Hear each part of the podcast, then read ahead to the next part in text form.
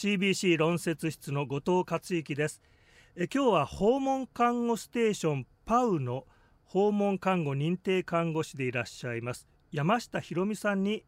在宅医療とアドバンスケアプランニングについて伺います。おはようございます。おはようございます。訪問看護の専門看護師としていろんなご家庭そして患者さんやご家族と日々接してらっしゃる中で、えー、今回のテーマであるアドバンスケアプランニング、えー、まあ、前もっていろんな暮らしや生活や人生の希望をみんなで話し合ったり共有したりすることの大切さあるいは日本人の文化の中でちょっとここがこう苦手だなって思われたりすることはどんなことが多いですか？はい。私たちが日々訪問させていただいているあの利用者さんって言いますけれどもその利用者さんの中で治療の選択をしなければいけない場面だったりあとそのご本人の希望があまりはっきりしていないっていうような利用者さんをよくお目にします。でその時にやはり家族の方にどうしていこうかって確認する時にご本人の意思が全くわからないっていう方、うん、そういう時にはあの一緒に私たちも迷ってしまうので今までどういうふうに話していましたかっていう話をさせてもらってもやはり今までそんな話をしたことないっていうそんな方が多いなって思いました理由はどういうところに日本人ってあまりこう深く心の中を相手に伝え合ったりするのはこう必要ないというか黙っていれば心は通じ合えるっていう文化が下地にあるんでしょうかね。そうですねなので私たち訪問看護師は、まあ、とにかくここにあまりこうすごいことが始まったというふうには思わなくて常にいつも話をしていたことだなっていうふうには感じました。あの時何々さんはこうやって言ってたよなとかこんなふうに俺は暮らしていきたいなとか昔こんなことがあったからこういうふうにしたいなとか常にこう会話の中に見え隠れしているのでそれを紡いでいけば会議を開いてさて今から今後自分をどうしていきたいか話しましょうと言われてもきっと何か家族に気を使ってみたり本音が恥ずかしくて言えなかったりするんじゃないかなっていうふうに思うので日々の中であの拾い上げていけたらいいなっていうふうにいつも思います。すね。はい、お友達と一緒にいる時間で話す会話やあの子供や孫たちと過ごしている時にふとこう、はい、話す、言葉の中に結局その人のこう人生の希望とかあ子供たちや孫たちとこんな暮らししたいなって思うことが、まあ、いざという時のご家族のこう判断のヒントがいっぱいある。それを伝えておくっていうことですよね。はい、そういうふうに思います。山下さんが一緒にこう医療をなさってらっしゃってこんなご家族のこんな話し合いやあの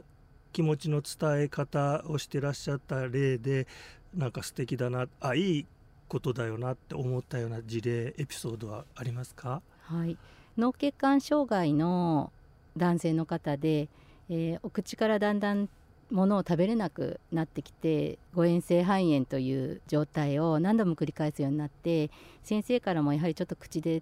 しっかりした栄養を取るのはっていうふうに言われた方がいてそうなりますとその後の食べる方法栄養を取る方法をどうするっていう話が出てきたわけですね。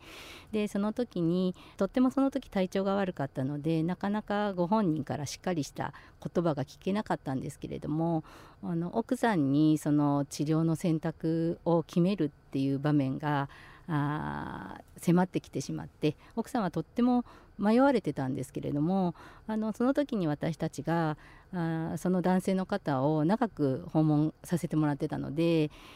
えー、どういうふうに今まで言ってたかなとかあ昔のお仕事をされてた時にどんな思いでご家族の家庭を守ってこられたんだろうねとかいっぱいお話をその奥さんやあお嬢さんたちとさせてもらいました。でその間に奥さんたちもこうやって思ってたよねとかこうやって言ってたよねとかっていうことがどんどん出てきてで奥さんとしてはその治療方針というか食べる方法を考える決定をするのはかなり命に直結しちゃうことだから自分がそれを決めていいのかなっていうまた大きな壁もあったのでその時もその男性の方が今までどうやって思ってきたかをもう一回きっちり振り返ってあとお嬢さんたちの気持ちも聞いてそしてその本人自体も体調が良くなって、えー、お話ができる時に一緒にその方も交えてお話をして結局その男性の方が最後に、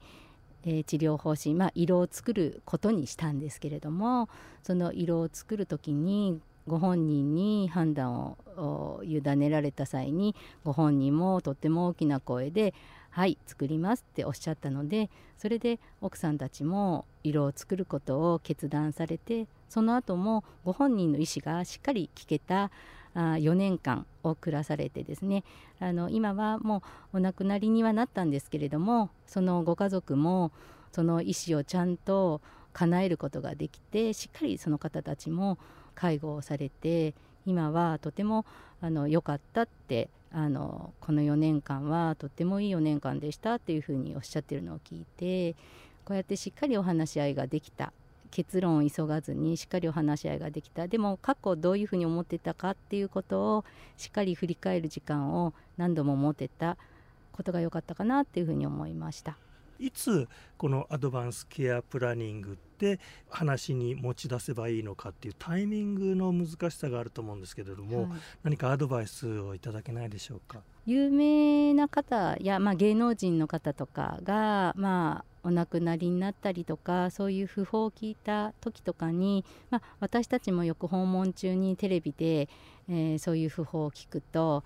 その時に「あら何々さん亡くなっちゃったんだね」なんて言いながらあケアをさせてもらいます。そういう時にあそう俺もこういう風にしていきたいなとかこんな風なことはしたくないなとかそうやってちょっとしたあの日常の中で普通にあの仰々しくなく会話にできるタイミングっていうのはきっといろいろ転がってるのかなと思うのでそういうところを利用していくといいかなと思います。なるほどやっぱりそういうふとしたニュースの中でとかあるいはねあの若い頃夢中になった映画の俳優さんがああ亡くなってしまったんだっていう時は割に自分はどうしたいかっていうことを話で持ちかけやすいタイミングかもしれないですね。はいそう思います